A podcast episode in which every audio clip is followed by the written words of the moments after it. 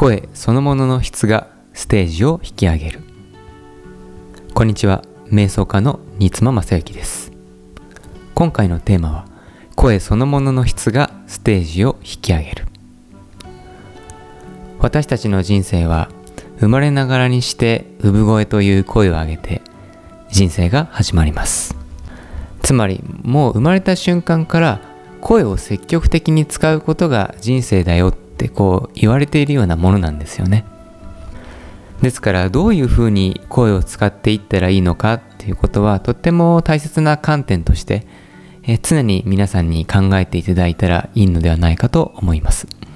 声というのはですねこの瞑想家としての私の観点から言いますとまずこの喉のチャクラというものがありますね。チャクラというのは下から、えー、頭のてっぺんまで、えー、7つあると言われてますけどもこの喉のチャクラというのは5番目に位置しているわけですねでここの喉のチャクラ声というのはまあよくあの好きな歌手の方の声とか聞くとかっこいいとか素敵だなとかっていう形でとっても声というものに対しては皆さん魅力を感じる要素が多いんではないのかと思うんですよ。つまり、えー、例えば肉体的な魅力っていう時にはより意識っていうのはこう下半身のチャクラの方にですねまあ主に生殖器とかに行くっていうことなんですけども実はこの声というこの第5チャクラの領域にもとっても重要なこのセクシャルエナジーというものが含まれてることになります。そしてこの思春期っていうのはこう皆さん、えー、まあ、例えば中学校とかに入って合唱コンクールみたいな形で歌を歌うっていうシーンが少しこう増えるんですけどもあれは何をやってるかっていうとこう思春期になって自分自身の生殖器ですね性センターのところにあるチャクラというのが、えー、男性か女性かっていうところですごくこう二元的に分かれていく時に不安定になると。まあ、これは皆さん経験があることだと思うんですけどもこの下の方のチャクラが不安定になった時にえー、上の方のチャクラをしっかりと活用することでその不安定さっていうのを抑制することができるっていうからくりがあるんですね。なので声をしっかり使う歌を歌うとかまあ瞑想で言いますとマントラを使うっていうことはこれによって自分自身のこう性的なエネルギーに対しての、えー、バランスを調整するというとっても大切な役割があります。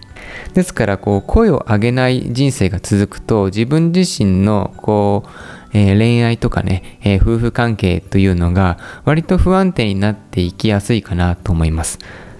そこでうまく声を使って自分自身のエネルギーっていうのを外部に流したり自分で循環させるっていうことができるとその循環というのはつまり運用になっていくわけですから自分のエネルギーが豊かにこう増えていくっていうことになるわけですよね。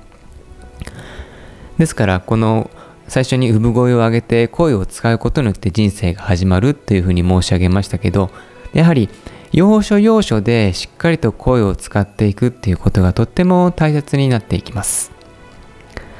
喉はこう自分自身の意識を浄化させることができるとっても重要な器官なんですね。こうして自分自身の浄化っていうのが進んでいきますと、まあ、体から当然凝りもなくなりますし自分の考え方とか感情のパターンっていうのも柔軟性に富んだものになっていきます。そしてこう自由度が高いですね意識の状態が確立されていくとそれに伴ったまた伸びのある声っていうのが自分の中からこう起きてくるようになるんですよね。まあ、笛とかねあの楽器の構造を見ると分かるんですけども中が空洞になってますよね。で中がパンパンに詰まってるものって基本的に音が鳴らないんですけども、えー、人間の意識というのも同じでこう自分自身がこう空っぽになって空洞になって中にこうスペースがたっぷりとあるとそこに対して起きてくる音っていうのはすごくこう豊かなものに必然的になっていくようになっています。自分で自分の響きっていうのを感じられる余裕というのがそこで高まっていくのでその声の言葉の内容とかその伝えてるメッセージの深さっていうことももちろん重要だとは思うんですけどもさらにその奥の領域で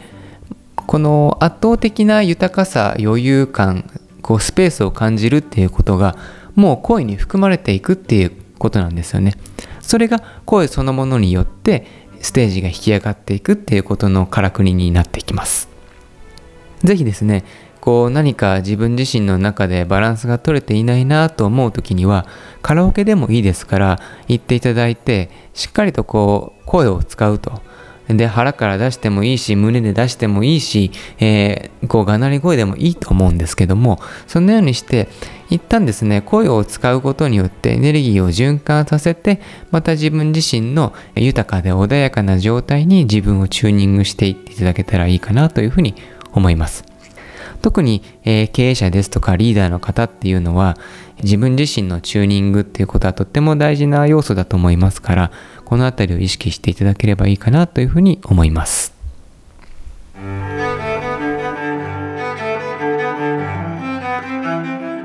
最後にお知らせになりますけども今回の令和3年5月5日に風の時代のスペシャルチーム瞑想セミナーというものを行いますこの風の時代にね、特化した内容というのを、えー、まとめまして、2時間のセミナーでやらせていただきますので、このポッドキャストを聞いていただいている方で、瞑想ですとか、あとは私が言っている内容に何か興味があるなということでしたら、この5月5日の風の時代のスペシャルチーム瞑想セミナーに申し込んでいただければと思います。Zoom でのオンラインセミナーになっておりますので、時間さえ空いていれば、いつでも参加していただけるものと思います。それでは毎回聞いていただきましてありがとうございます。